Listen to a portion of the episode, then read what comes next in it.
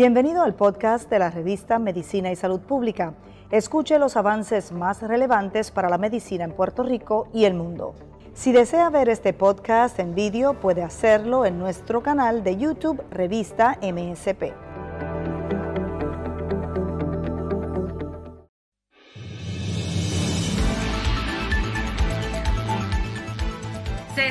Solo el 20% de los pacientes con lupus juvenil se diagnostican antes de los 18 años y esta enfermedad autoinmune puede hacer que tengan una calidad de vida más deteriorada que aquellos que se diagnostican con la enfermedad reumática en la edad adulta.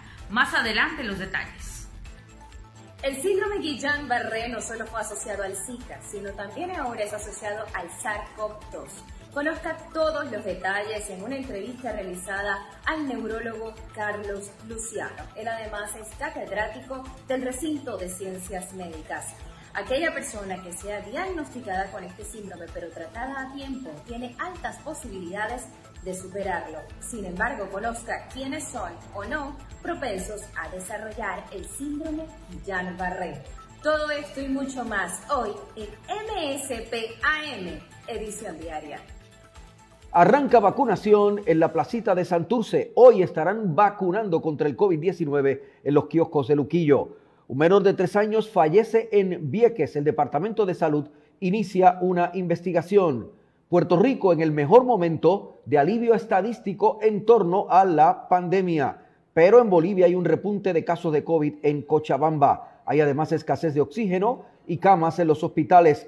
Llegan a Argentina vacunas confeccionadas conjuntamente con México. Biden pide a China una investigación sobre el origen del virus y pone un plazo. Saludos, mi nombre es Luis Penchi, esto es MSP, edición diaria.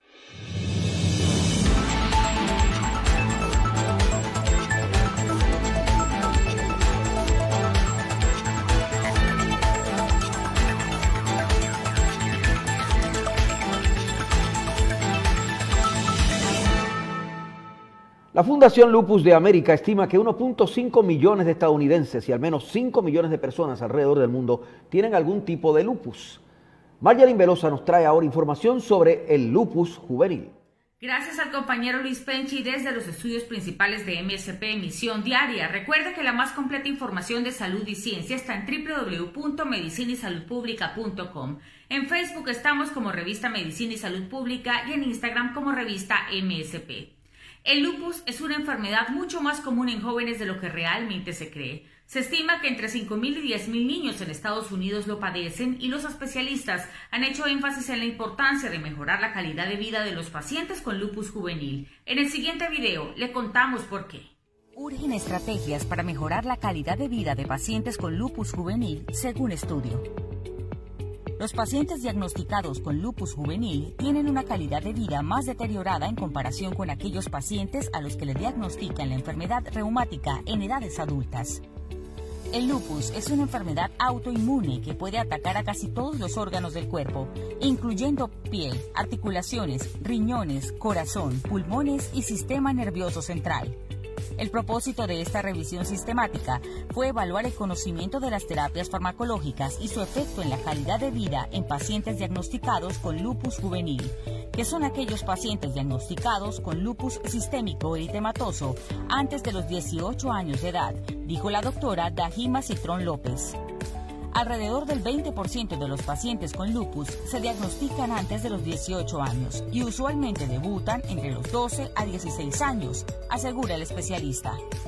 Los pacientes con lupus juvenil tienen cuatro veces mayor la probabilidad de que tengan que ser medicados con ciclofosfamida, tres veces mayor la probabilidad de que sean tratados con esteroides sistémicos, dos veces mayor la probabilidad de que sean admitidos en los hospitales por alguna complicación al lupus.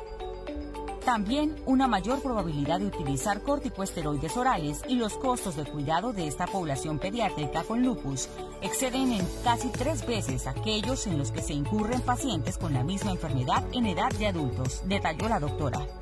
A pesar de los avances en el campo de la reumatología, todavía no existe suficiente evidencia para recomendar una terapia farmacológica sobre la otra con relación al impacto en la calidad de vida de estos pacientes.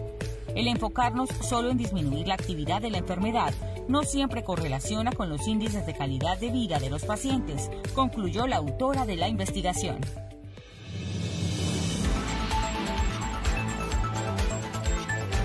Un bebé de tres años falleció el miércoles en la noche en Vieques.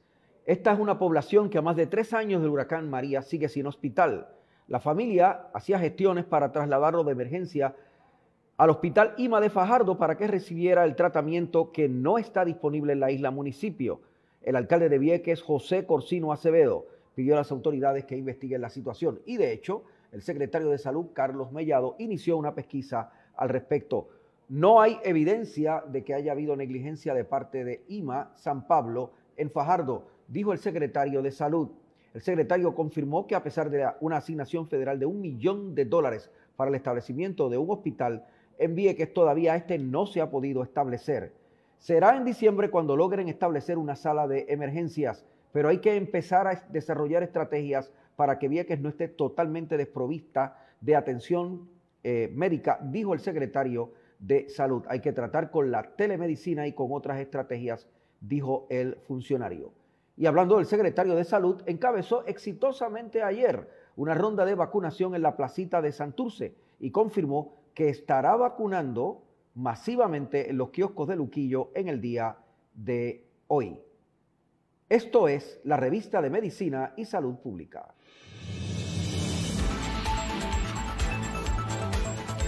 Mientras mejoramos sustancialmente los números estadísticos que hemos recogido de la pandemia, sobre la incidencia de la pandemia, ¿en qué momento estamos realmente en torno al COVID-19 y cuáles son los próximos pasos?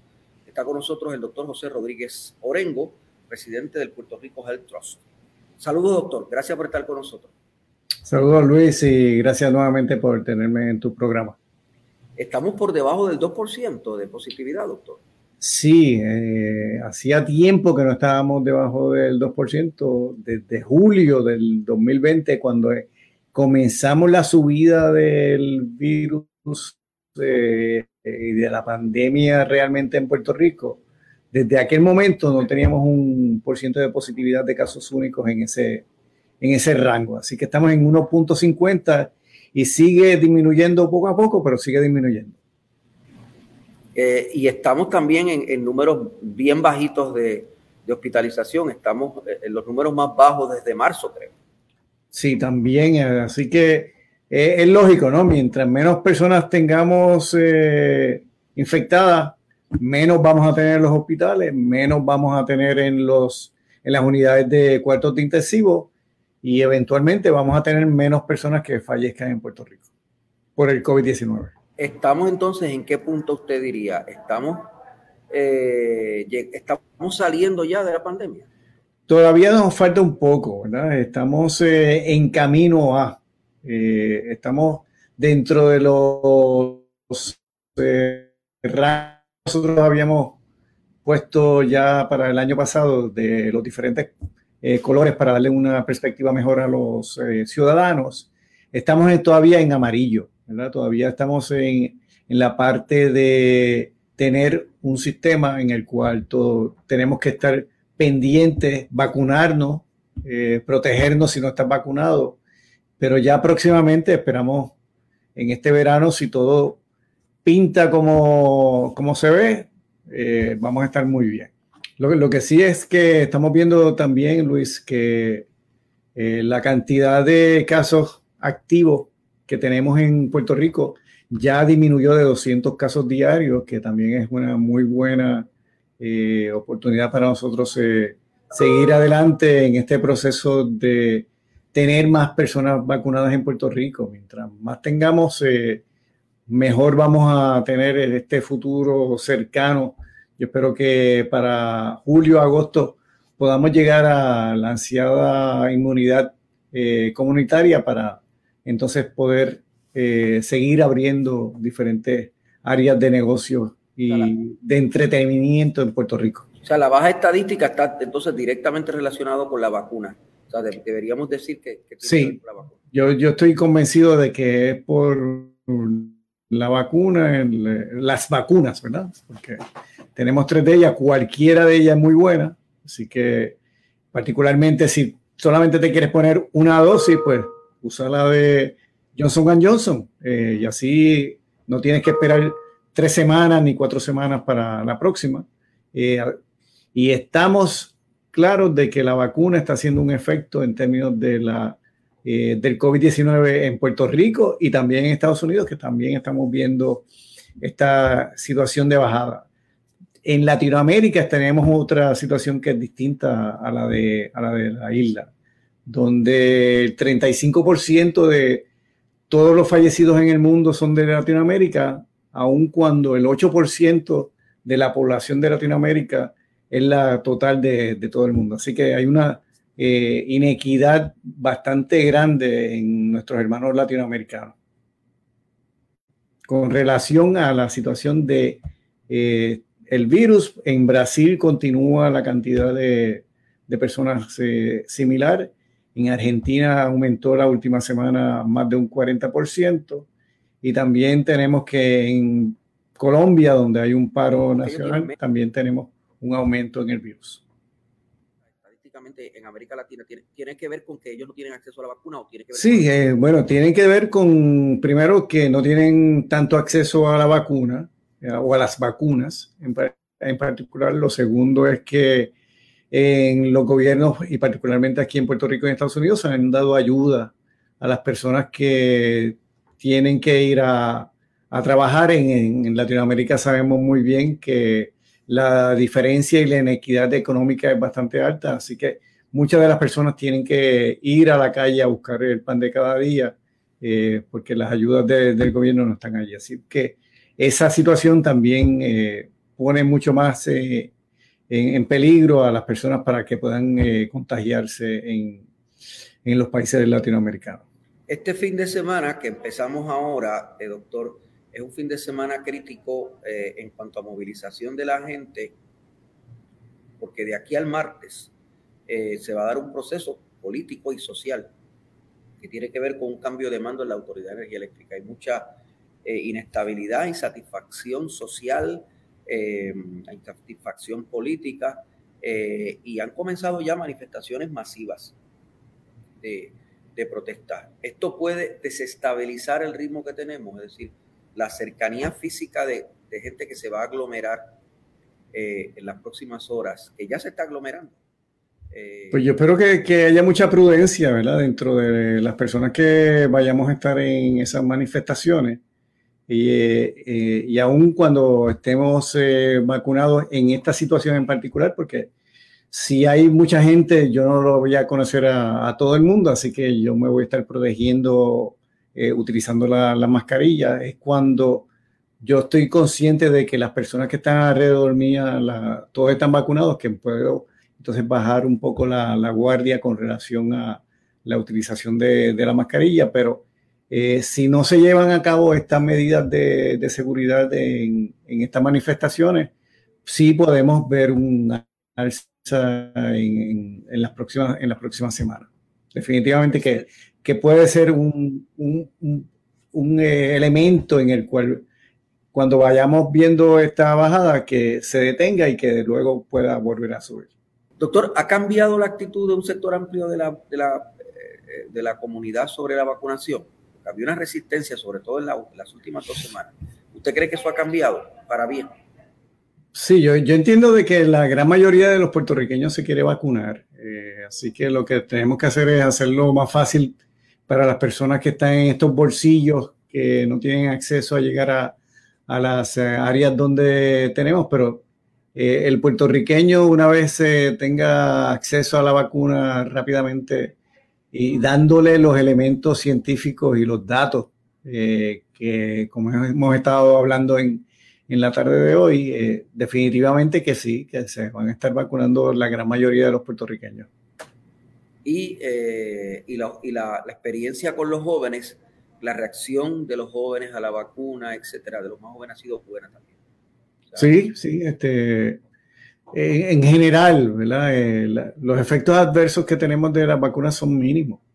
Eh, y la, y, el, y el, el, beneficio que tenemos comparado con el riesgo es monumental. Así que es necesario que todo el mundo entienda que mientras más rápido nos vacunemos todos, más rápido vamos a tener la sociedad y la apertura que todos deseamos, porque todos queremos dejar la mascarilla en algún momento durante este, próximo, este año. Así que... Rusia en las últimas horas anunció que está ensayando, está prácticamente aplicando ya vacunas de COVID para animales. Es la primera vacuna eh, contra animales que hay, eh, o, sobre animales, aplicada en animales. Eh, ¿Eso valdrá la pena, doctor? vacunar a los animales. O sea, hay evidencia de que los animales se pueden contagiar de COVID. Al, momento no tenemos información sobre eso. La pregunta es si están usando la misma vacuna eh, que se están usando para humanos. Y, si están haciendo eso, eh, yo entiendo de que es un mal gasto monumental de vacunas, dado a que hay países en el mundo que necesitan vacunas. Y el estar vacunando animales eh, sobre seres humanos, definitivamente que es un mal gasto real y total de parte del gobierno ruso Sí, están además, usando Además, no parece haber evidencia de que los animales transmitan el COVID, ¿verdad? Eso no, hasta ahora yo eh, sabemos que la inicial vino de un animal hacia un ser humano. Eh, no sabemos si estas cepas que tenemos en estos momentos eh, tienen ese tipo de, de interacción. Al momento no lo hemos visto, así que esperamos que no aparezca una mutación adicional que pueda ocurrir eso, pero al, momento no tengo preocupación con que haya este intercambio de virus entre eh, animales domésticos y nosotros. Hace un rato usted hablaba de las, de las diferencias entre Puerto Rico y América Latina en cuanto a la, realidad estadística. Eh, ¿Qué pasa si nosotros seguimos con estos números tan bajos? Estamos bien cerca de la inmunidad de rebaño, pero todos nuestros vecinos siguen mal.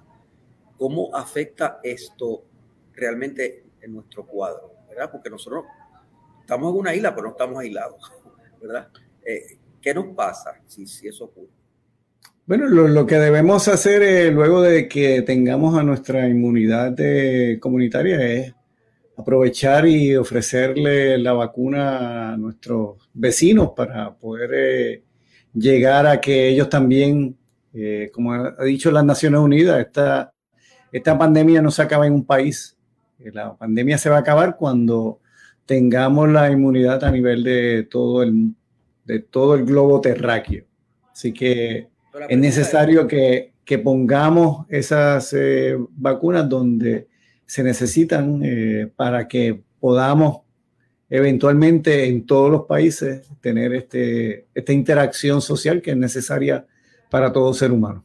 La pregunta es, si nosotros logramos la inmunidad colectiva, la inmunidad de rebaño, ya, ya, una vez lograda ya la logramos. Eso no es reversible porque nuestros vecinos no la hayan logrado. O sea, una vez la logramos, la logramos. Sí, sí, la, logramos, ¿verdad? Una vez la logramos, eh, a menos que ocurra alguna situación inesperada que no, no hayamos visto al momento, que venga otra variante y pueda infectarnos nuevamente. Eh, ahí sí tendríamos que buscar el booster que ya todo el mundo está, está hablando. Pero al momento todo tiende a indicar, Luis, que vamos por buen camino. Esperamos que más personas en Puerto Rico puedan estar vacunándose y que podamos ir a conciertos en Bellas Artes, ir a diferentes actividades donde podamos darnos la mano, podamos abrazarnos y podamos ser los puertorriqueños que siempre hemos sido eh, cariñosos unos con otros.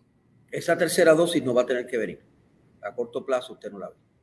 A corto plazo, al momento, yo no he visto datos que me indiquen de que tengamos que preocuparnos. Eh, como la ciencia, todo cambia, puede cambiar de un momento a otro. Si eso ocurre, en otra entrevista te lo voy a decir claramente como te he dicho siempre las cosas. Lo que sí puede pasar es que el año que viene nos tengamos que volver a vacunar, como nos tenemos que volver a vacunar para la influenza. Sí, y entiendo de lo que va a ocurrir puede ser es que cuando te pongan la de influenza, pues te van a poner la de COVID. Así que no, no va a ser un, no vas a perder un día, no vas a perder, eh, sino que va a estar eh, junto, ¿verdad? No, no dentro de la misma vacuna, pero eh, en el mismo día se pueden poner varias vacunas. como hacían antes, ¿no? No sé, no sé si te acuerdas cuando, por lo menos yo cuando era niño allá en Yauco, nos, hacían, nos ponían en fila y nos ponían vacunas eh, en brazo y brazo. Eh, me, vacunaba en, Ponce y me hacían eso, sí, crucificaban a uno. Sí, después uno no podía levantar el lápiz, pero eh, en el día, pero, pero, estábamos protegidos, ¿verdad? Que eso es lo que queremos dentro de la salud pública. Y como hemos dicho anteriormente, las vacunas han sido una de las herramientas esenciales durante el siglo XX para erradicar eh, diferentes enfermedades y aumentar la expectativa de vida que tenemos en, en nuestros países. Gracias, doctor José Rodrigo Orengón. Nos trajo buenas noticias. Esperamos que la próxima vez que lo entrevistemos nos traiga mejores. Gracias por estar con nosotros. Yo también, yo espero también. Gracias por la invitación. El doctor José Rodríguez Orengo del Puerto Rico Public Health Trust. Esto es MSP Edición Diaria. El síndrome de Guillain-Barré ha sido asociado al Zika, pero además al COVID-19. Gisette Arellano nos trae más detalles sobre esta condición.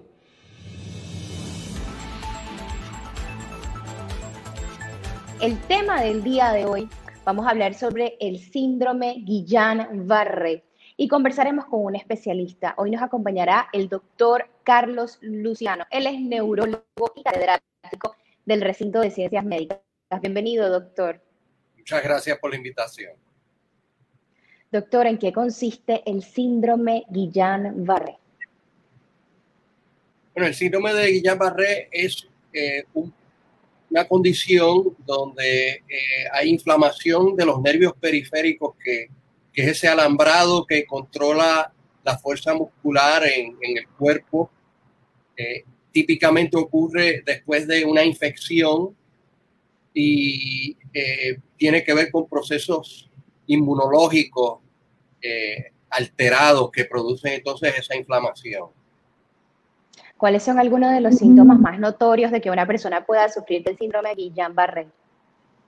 Eh, lo, lo, clásico es lo que llaman una parálisis ascendente, aunque frecuentemente no asciende. Dicen ascendente porque empieza frecuentemente en las piernas y después envuelve los brazos y puede entonces llegar también a, los músculos pulvares, a los del tragado eh, e inclusive eh, afectar los músculos respiratorios. También los pacientes a veces pueden quejarse de cosquilleo hormigueo en, en, los, en las extremidades como parte del proceso. Es, es una condición que es típicamente progresiva el paciente empieza con cosquilleo hormigueo, empieza a notar debilidad que va avanzando eh, y eh, varía eh, qué tan rápido progresa. Hay pacientes que progresan muy rápido, otros más lentos y de la misma, en la misma forma hay pacientes que se debilitan a un grado que entonces tiene que utilizarse ventilación mecánica para ayudar entonces a la respiración porque puede obviamente afectar los músculos respiratorios. Doctor, ¿cuáles son algunas de las enfermedades o las condiciones de salud que se asocian al síndrome de Guillain-Barré que pueden llevar al paciente a sufrir de esta condición? Bueno, frecuentemente se, se asocia a infecciones, como le mencioné, pueden ser infecciones virales. Eh, en tiempos recientes, el virus de Zika se comprobó claramente que pudiera eh, causar o eh, relacionarse a que la persona desarrolle Guillain-Barré. Hay otros virus que también lo pueden hacer y bacterias, en particular hay una bacteria que causa eh, una gastroenteritis, diarrea, síntomas gastrointestinales, que se llama Campylobacter jejuni y se asocia también a que uno desarrolle síntoma de Guillain-Barré se ha descrito, ahora mismo hay controversia, se piensa que pudiera asociarse al SARS-CoV-2, a la enfermedad del COVID-19 también, aunque los reportes son un poco conflictivos, no, no está tan claro como si se vio con, con el virus de Zika.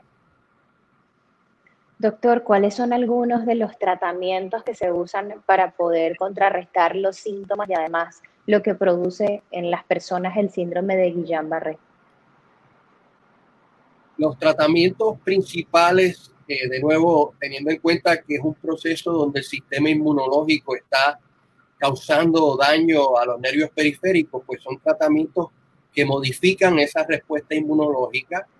Eh, lo, lo, más frecuente que se utiliza posiblemente es la gamaglobulina intravenosa o endovenosa. Eh, también se usa lo que se llama la plasmaféresis, que es un proceso donde se extraen componentes de la sangre que pudieran estar afectando o produciendo la enfermedad también, un proceso más invasivo. Eh, esos son los dos principales. Claro, el tratamiento de la enfermedad también implica eh, monitoreo porque los pacientes pueden tener arritmias cardíacas que se tratan de forma eh, independiente. hay que también velar de cerca, como mencioné, la función respiratoria y pudiera entonces requerir eh, asistencia con, con eh, equipos mecánicos para la respiración. Eh, o sea que, que, es, un, es un equipo de trabajo que tiene que estar pendiente de estos pacientes y de las posibles complicaciones para poder entonces intervenir y, y tratarlos. Una vez que las personas son diagnosticadas con el síndrome de Guillain-Barré, ¿existe la posibilidad de cura? Es un síndrome que una vez que se descubre la persona tiene que aprender a vivir con él ¿Qué ocurre una vez que es diagnosticada una persona con el síndrome de Guillain-Barré, doctor? Bueno, eh, es, es, una condición, lo que llamamos monofásica. Realmente eh, es una condición que progresa, evoluciona, típicamente no empeora más allá de cuatro semanas.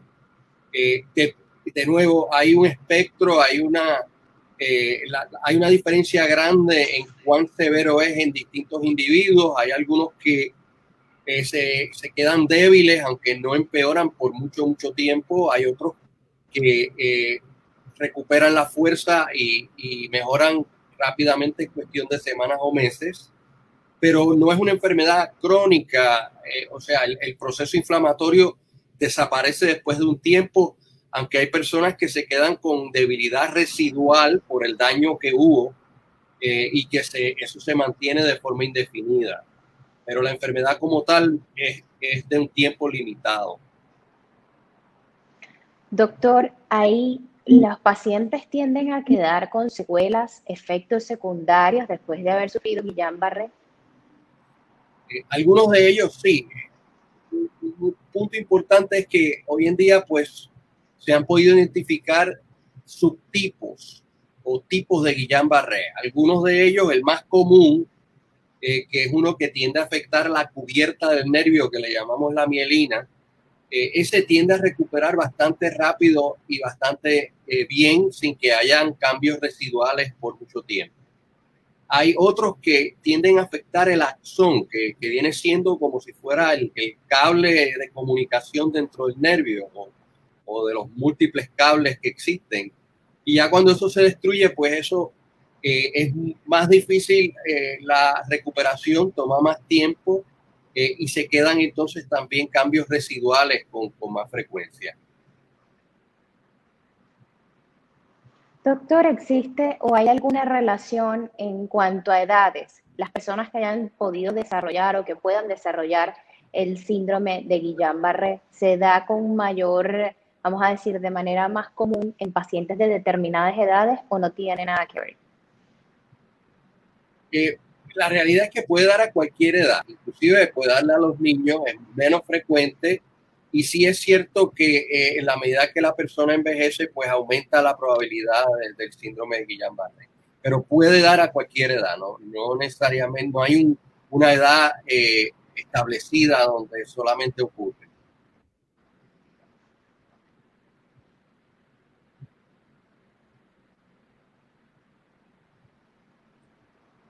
¿Me, oyó la respuesta? Sí. Sí, doctor. Sí, igual nos estaba comentando que no existe una sola edad, que puede dar a cualquier edad y que se ha presentado en casos de niños, en casos pediátricos. Sí, es correcto. Se puede dar en casos pediátricos, lo vemos en casos pediátricos, es menos frecuente y típicamente es más benigno. O sea, la recuperación es más rápida y y la mayoría de los niños pues entonces no tienen estas secuelas o estas, estos cambios residuales se ve más en los adultos y en, los adultos mayores, pues entonces los cambios a veces son más prominentes. ¿Cuál es ese momento en el que una persona eh, puede determinar buscar ayuda inmediata al darse cuenta que pueda estar desarrollando, desarrollando el síndrome de Guillain-Barré? ¿Se puede confundir con algún otro tipo de sintomatología o alguna otra condición? ¿En qué momento es importante que la persona acuda a un especialista y entonces se realicen los estudios para determinar si realmente es el desarrollo del síndrome de Guillain-Barré u otro diagnóstico? Bueno, una persona que, ha tenido eh, una infección viral, eh, tuvo fiebre, dolor en el cuerpo, o que tuvo una gastroenteritis, diarreas, eh, y luego de que empieza a mejorar, empieza a notar cosquilleo, adormecimiento, ya tiene que ponerse en alerta. Si la persona empieza a notar dificultad al caminar, de balance eh, o dificultad levantándose de una silla, definitivamente tiene que buscar ayuda eh, médica inmediata porque es muy posible que esté desarrollando Guillain-Barré. Eh, se confunde a veces, hay personas que piensan, ¿verdad?, que pues cosquilleo, hormigueo, tiene que ver con la circulación no es correcto y particularmente después de un proceso infeccioso eh, es todavía más preocupante de que pueda estar desarrollando este proceso de inflamación del nervio. Doctor, ¿cómo puede cambiar la calidad de vida de alguien que padezca el síndrome de Guillain-Barré? Bueno, como le estaba mencionando, hay, hay una variabilidad y ciertamente eh, una variabilidad de eh, la severidad del síndrome. Hay personas que desarrollan, por ejemplo, eh, el, daño al nervio es tan prominente, eh, severo, que la recuperación es mínima y se pueden entonces quedar con una debilidad marcada, ya sea en las manos o en las piernas. y entonces, pues, el impacto puede ser muy grande desde que necesite entonces equipo asistivo para poder caminar como silla de rueda o andador. Y además de eso, pues claro, la debilidad de las manos puede ser muy incapacitante porque limita la capacidad de, de hacer las cosas que, que, hacemos a diario para eh, cuidado personal, eh, la transportación, ese tipo de cosas. O sea, ah, de nuevo, hay personas que recuperan totalmente, que a uno le dé Guillain-Barré no quiere decir que uno va a quedar incapacitado. De hecho, quizás la mayoría de los pacientes recuperan eh, y, pueden funcionar normalmente luego de un, episodio de Guillain-Barré, pero hay algunos que el Guillain-Barré es un tipo que es mucho más severo y sí pueden quedar cambios residuales importantes con, con una discapacidad este, prominente. En estos temas en el que hay tantos cambios y este síndrome produce tantos cambios y puede alterar además la calidad de vida del paciente, un equipo multidisciplinario debe estar abocado a tratar este tipo de casos. En ese, en ese apartado, doctor, los especialistas que tratan eh, de cerca a pacientes de Guillain-Barré, ¿cuáles son y cómo interactúa de manera integral para lograr la recuperación de las personas?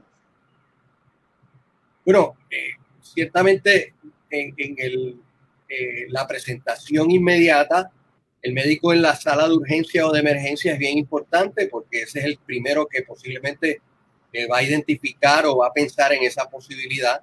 Eh, una vez el paciente se identifica y existe la sospecha, pues ahí este, los neurólogos pues intervenimos examinando al paciente, evaluándolo, haciéndole pruebas una de las pruebas que se hace frecuentemente es una función lumbar porque hay un aumento en la proteína en el líquido cefalorraquídeo, que es el líquido que baña el cerebro y las raíces de los nervios. Eso es bastante eh, diagnóstico de, de, la condición. Se hacen pruebas también de conducción nerviosa, que las hacemos los neurólogos, las hacen otros especialistas como los fisiatras también. Eh, ciertamente, eh, asociado al, al, al Guillain-Barré, eh, se afectan también eh, partes del sistema nervioso que controlan, por ejemplo, la presión arterial, eh, que controlan el ritmo cardíaco. Ese paciente tiene que admitirse, tiene que estar bajo un monitoreo cardíaco. Entonces ahí nuestros colegas internistas o colegas cardiólogos pues intervienen para si se desarrollan ese tipo de complicaciones y desde un momento temprano pues eh, los compañeros, colegas de la medicina física y de rehabilitación intervienen también en el proceso, ¿verdad?, de, rehabilitar ese paciente, eh, las terapias para mantener entonces la movilidad en las articulaciones.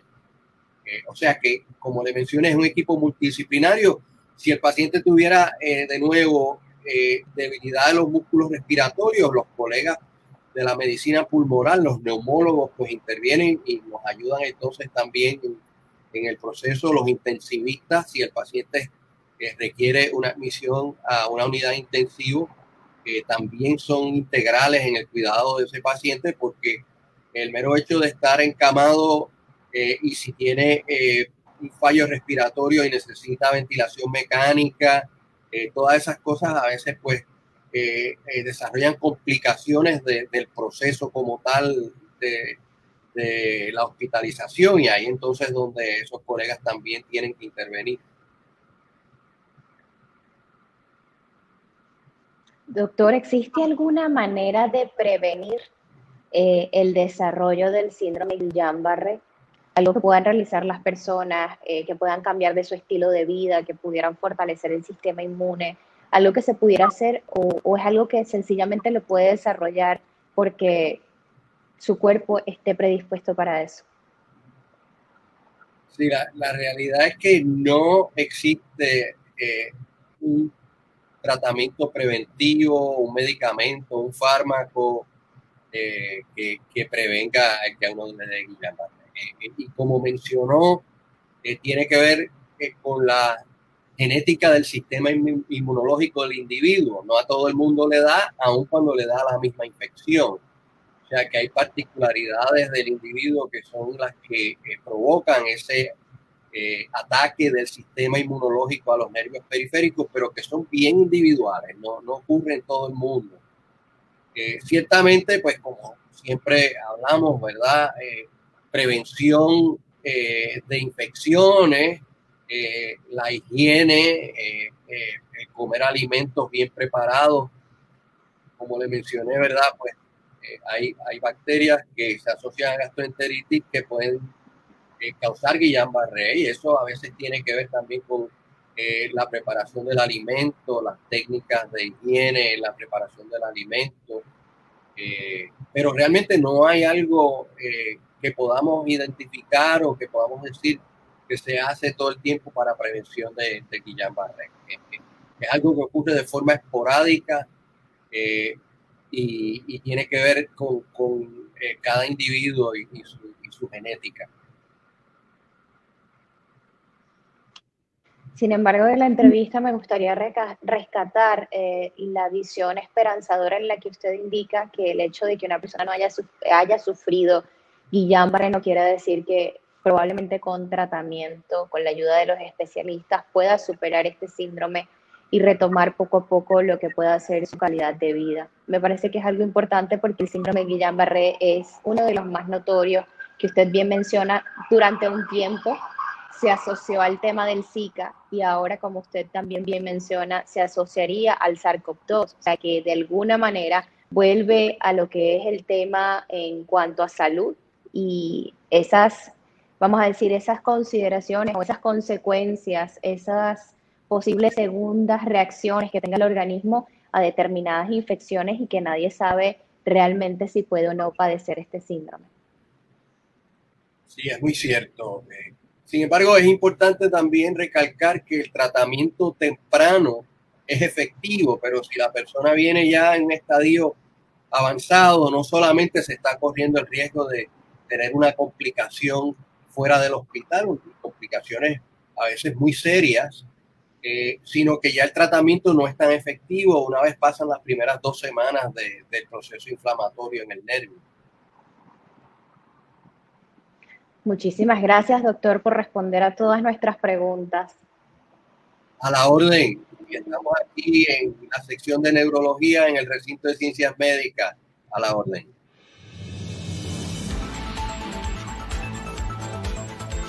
Hay un repunte de casos en Cochabamba, en Bolivia, pero además se desarrolla una escasez de oxígeno y de camas en los hospitales en esa zona, según nos trae este reportaje de AFP, la agencia de prensa de Francia. Largas filas para conseguir oxígeno a las afueras de Cochabamba. La ciudad boliviana enfrenta un repunte de casos de COVID-19 que se refleja en esta demanda de oxígeno, que según las autoridades locales se duplicó desde finales de marzo.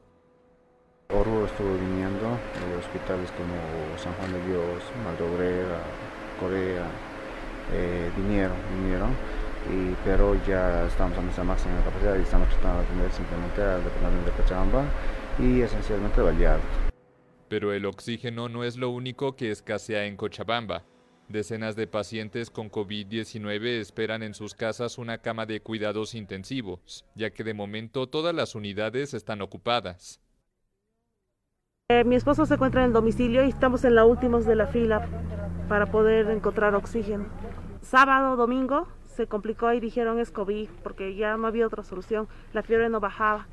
Y el ayer empezó a medicarse, pero agresivamente porque uh, se le complicó el, un pulmón. Bolivia acumula más de 355 mil contagios de COVID-19 y 14 mil muertes entre sus 11 millones 600 mil habitantes.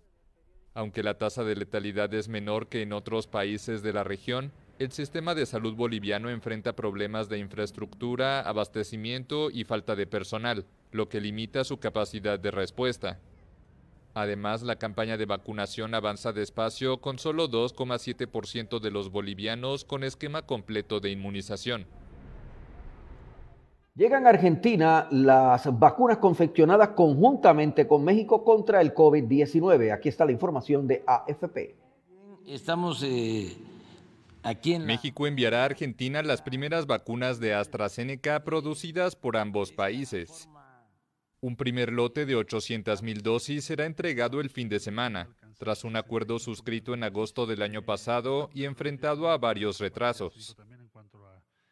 De ahí en adelante, la planta que estará produciendo en México, como ya lo expliqué ahora, va a estar surtiendo a Argentina, va a estar surtiendo a México y también a muchos países de América Latina que hicieron contratos con AstraZeneca. México y Argentina habían acordado la fabricación conjunta de unas 150 millones de vacunas de AstraZeneca para surtir la demanda de ambos países y el resto de América Latina. El laboratorio argentino Envac Science fue responsable de fabricar la sustancia activa y el mexicano Leomont de supervisar y envasar el medicamento, pero la escasez de insumos retrasó este proceso. Y la verdad es que yo siento, Andrés Manuel, que con este anuncio que estamos haciendo, estamos siendo más independientes. México, Argentina y América Latina. El lunes México y Argentina suscribieron junto a Jamaica, Ecuador, Costa Rica, Bolivia y Uruguay un pedido a la comunidad internacional de acceso equitativo a vacunas, al tiempo que reclamaron a las naciones que más dosis tienen que puedan compartirlas. El presidente Joe Biden urgió a China a que acelere una investigación sobre los orígenes del virus del COVID-19 y le puso un plazo a esta pesquisa. Aquí están los detalles de la agencia de prensa de Francia, AFP. El presidente estadounidense Joe Biden ordenó el miércoles a los servicios de inteligencia entregar un nuevo informe sobre el origen del coronavirus en los próximos 90 días.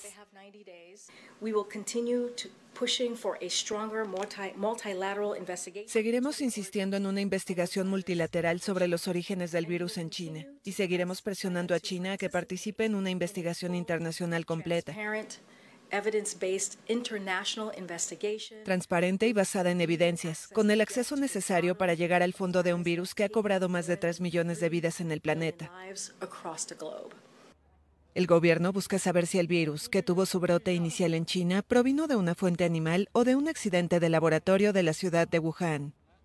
Según Biden, las agencias están actualmente divididas sobre las dos posibles hipótesis y los resultados de un informe de marzo permanecen clasificados. Por su parte, el Ministerio de Asuntos Exteriores chino acusó a Washington de difundir teorías conspirativas y desinformación con la teoría del laboratorio. Si Estados Unidos realmente quiere transparencia total, entonces debería, como hizo China, invitar a expertos de la OMS a visitar Estados Unidos e investigar y abrir la base militar de Fort Detrick lo antes posible, así como todos los laboratorios biológicos que Estados Unidos tiene alrededor del mundo. Estados Unidos y otros países han pedido una investigación más profunda después de que el informe de un equipo internacional enviado por la Organización Mundial de la Salud a China a principios de este año no fuera concluyente. Los expertos de la OMS señalaron que la transmisión a humanos por un animal intermedio es una hipótesis muy probable y afirmaron que un incidente de laboratorio sigue siendo extremadamente improbable. Esto ha sido MSP en su edición diaria. Puedes seguir contactando toda la información del mundo de la ciencia, de la medicina, de la salud pública, las incidencias sobre el COVID-19 en Puerto Rico y alrededor del planeta a través de nuestras plataformas informativas 24/7, todo el día, todos los días en la semana. Hemos estado aquí eh, bajo la dirección técnica de Fabiola Plaza, dirección general de Carlos Alexis Lugo Marrero. Mi nombre es Luis Penchi. Cubrimos la ciencia porque la ciencia es noticia.